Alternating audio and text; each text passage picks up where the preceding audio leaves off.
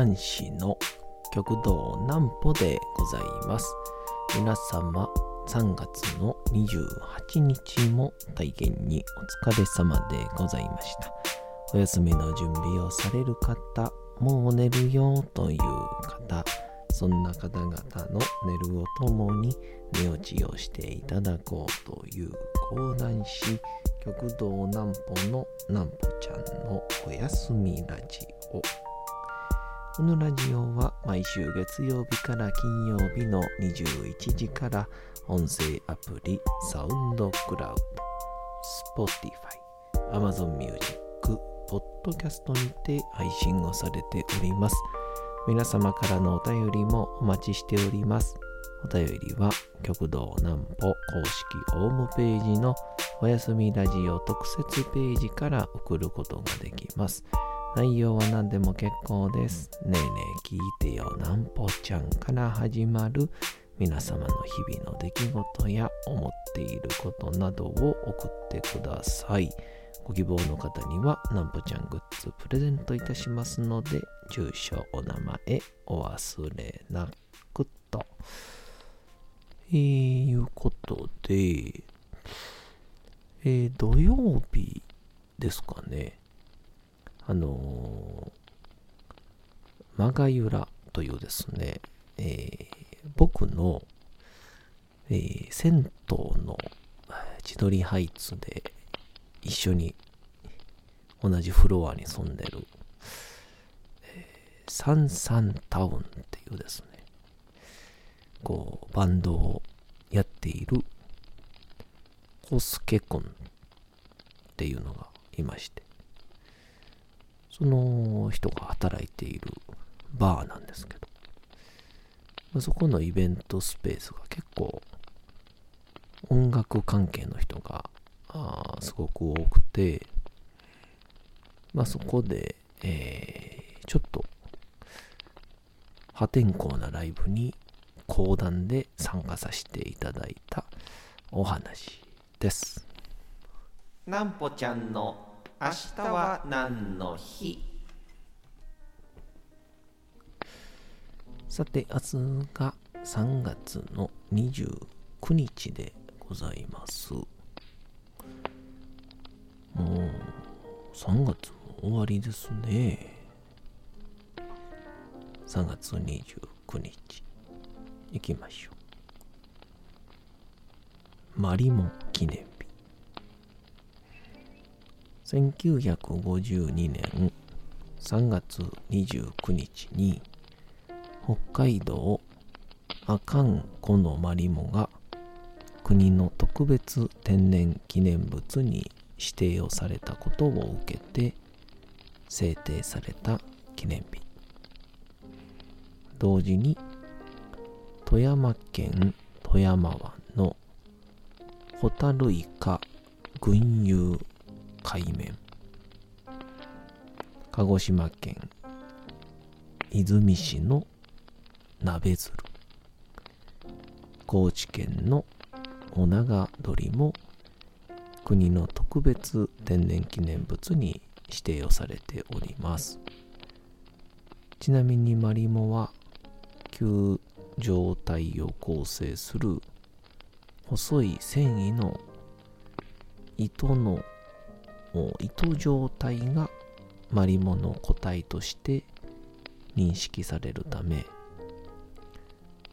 専門的観点からだと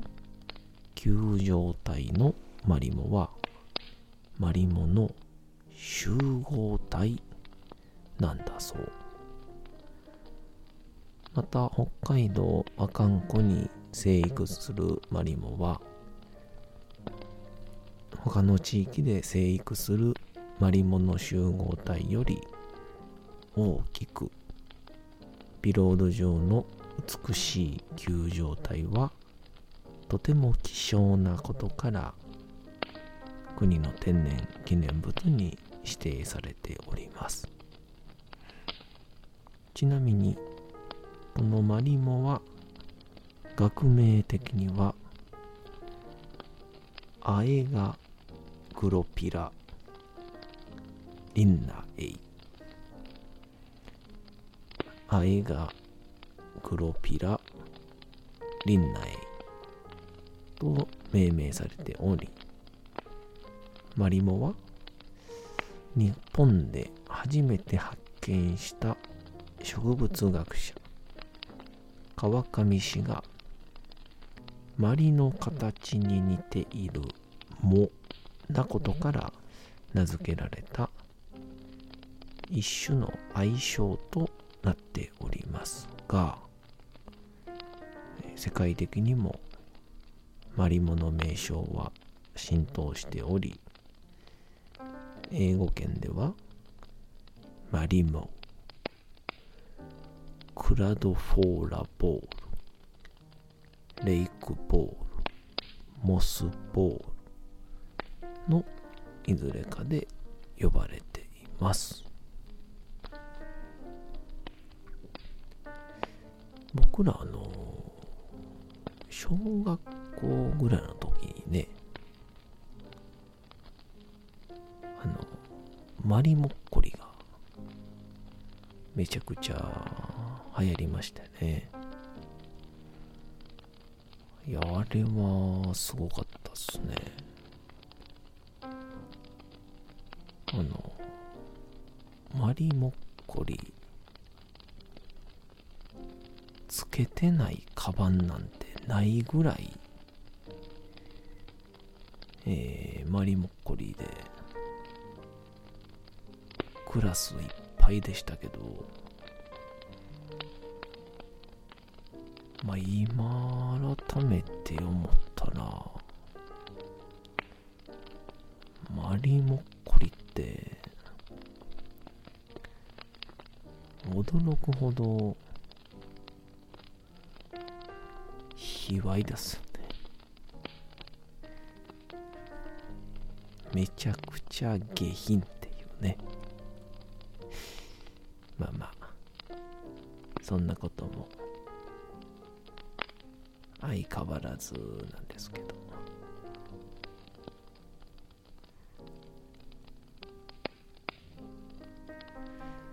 そんなこんなで、マガユラというところで、えー、行われたですね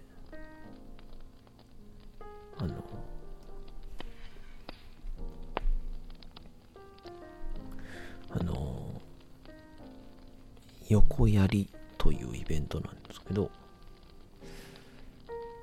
あのこのコスケくんとかのお仲間が一緒に開いているイベントには結構定期的に、えー、出させていただいてて、あのライブイベントの合間で、えー、漫才やったりとか、あとは、まあちょっとこう、大道芸じゃないけど、やったりとか、っていうのは、結構あるんですけど、あれって何かって言ったら、こう、舞台の転換というかね、楽器の転換のための合間を暇させないっていうことやと思うんですけど講談ってなるとこっちに注目を集めてなんぼみたいなになってしまうんでちょっと不向きではあるんですけどで、昨日、その土曜日か、のイベントに関しては、そのバンドがメインで、まあ、お笑いとか演芸がサブというよりかは、え、それぞれで、ちゃんと、えー、対等に交互に見せるっていう芸だったので音楽15分演芸10分。15分演芸10分。全部で8回ぐらいかな？やるんですけど、まあ、とりあえず1回目ドーンとやった時にはまあ講談初めて聞く人もいるっていうので講談の説明と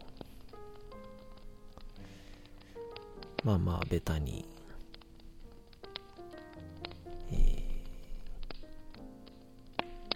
やりづれは、的なね、えー、面白枕を喋りながら、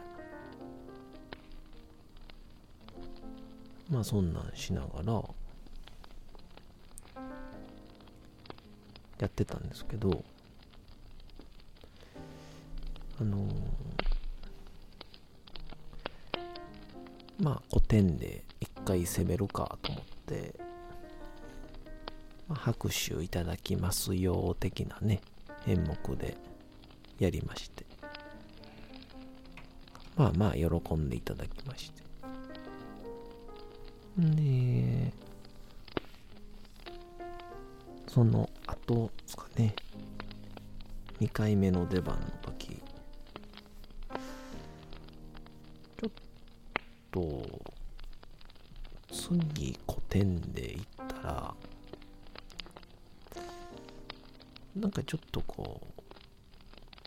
う、バリエーションないよなと思って、あのー、ちょっとね、まあここで言うのもなんなんですけど、ちょっとそういうなんて言うんですか？あの、メンズエステみたいなね。ちゃんとしたこう、マッサージのですよ。マッサージの。マッサージのメンズエステでの、えー、体験談を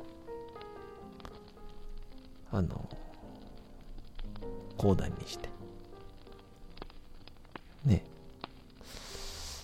えー、艶のある話で、えー、皆さんに楽しんでいただいたんですけども。まああの、皆さんが。どう思われたかは。あ分かりませんけど。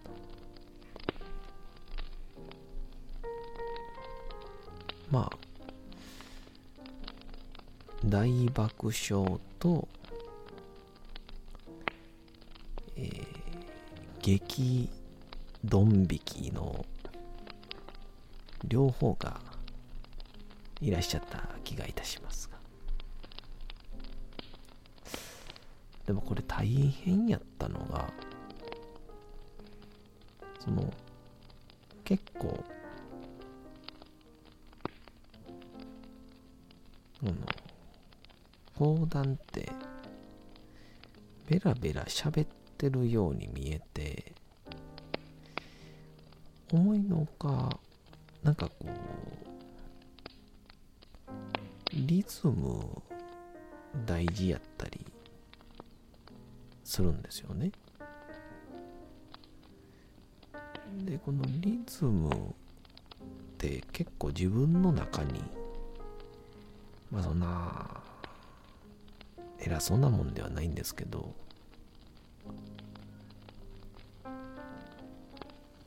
なんか自分の中でリズムってのは存在しててそれが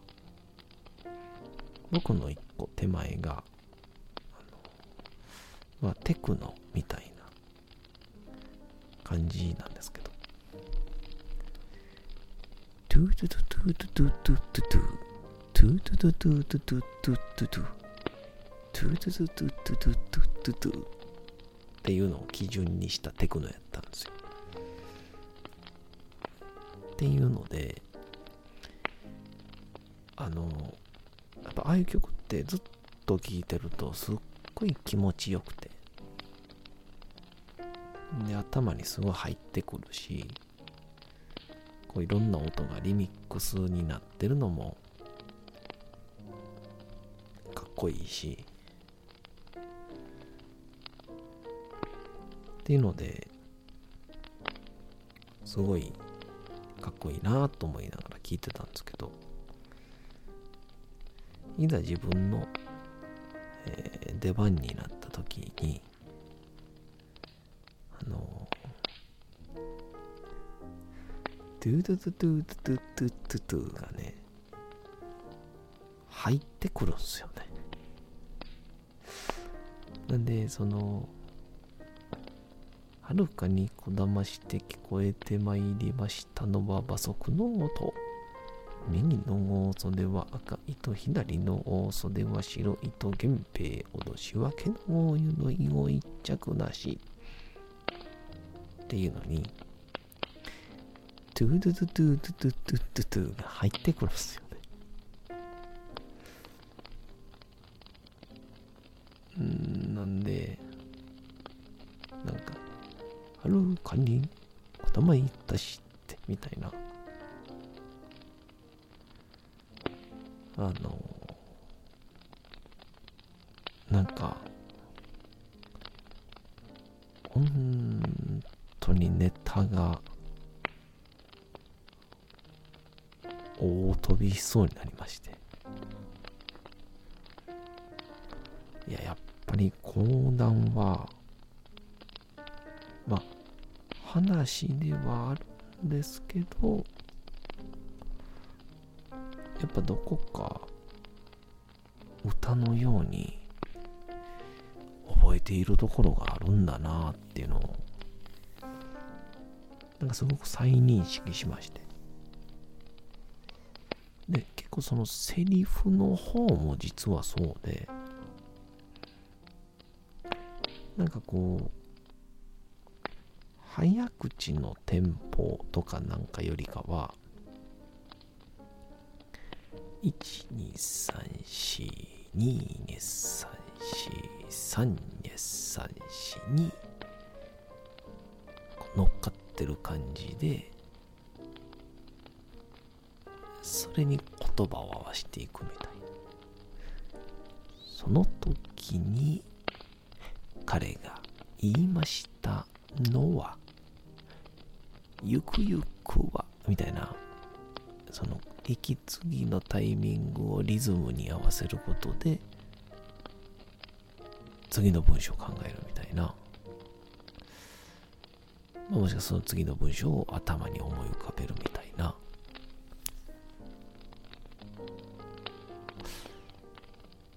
意外とそうやって無意識のうちにやっていたんだなというのをすごく認識しまして、えー、ものすごく発見の多いはたまたすごく面白い、え、イベントだったなと思います。このマガユラというのが、え野田駅の駅前にありまして、え、いつもやっておりまして、イベントスペースとしても貸し出ししているところでありますので、えー、ぜひとも皆さん、えー、JR 野田マガユラで調べてみてください。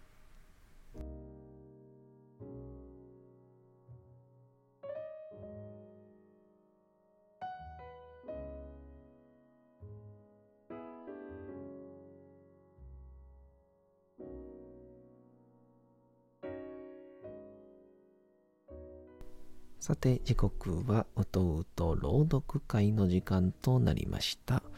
皆様、小さい頃眠れなかった時に、お父さん、お母さん、おじいちゃん、おばあちゃん、お世話になっている方に本を読んでもらった思いではないでしょうか。なかなか眠れないという方のお力に寝落ちをしていただければと、毎日様々な物語、小説をお届けしております。本日お読みしますのも小説吉田松陰でございます。えー、この頃のなんかリズム的なやつで言うと、まあ、ドドイツもそうでしょうし、あの、歌舞伎文楽もやっぱ何かしらのリズムでやってますよね。えー、どうぞ本日もお楽しみください。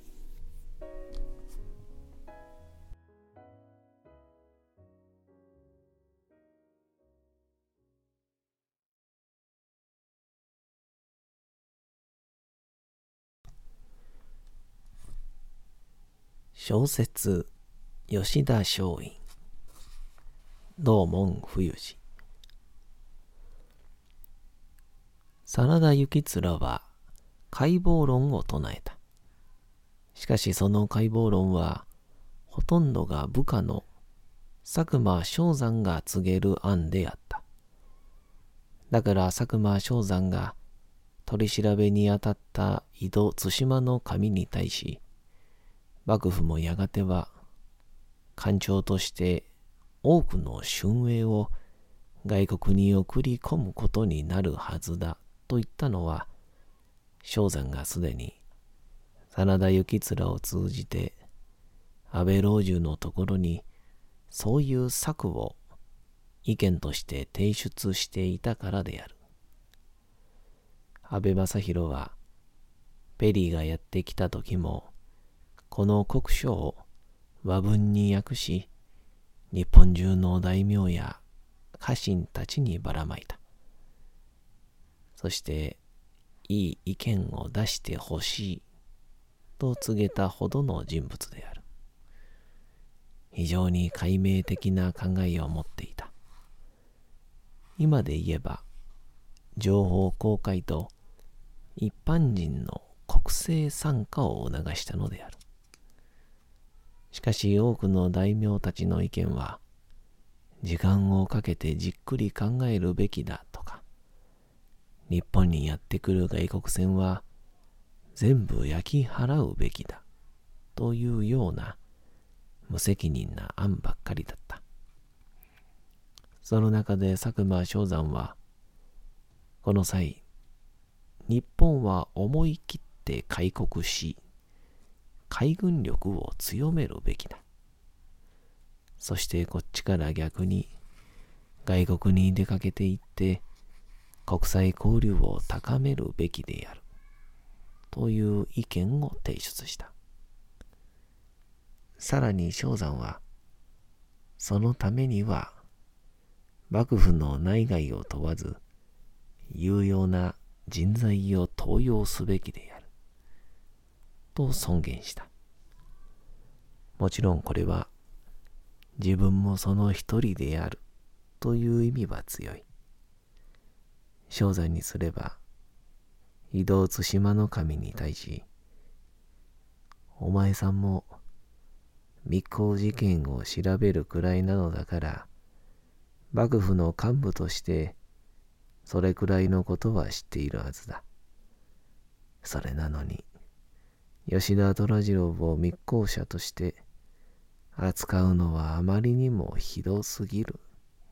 という意味合いだ。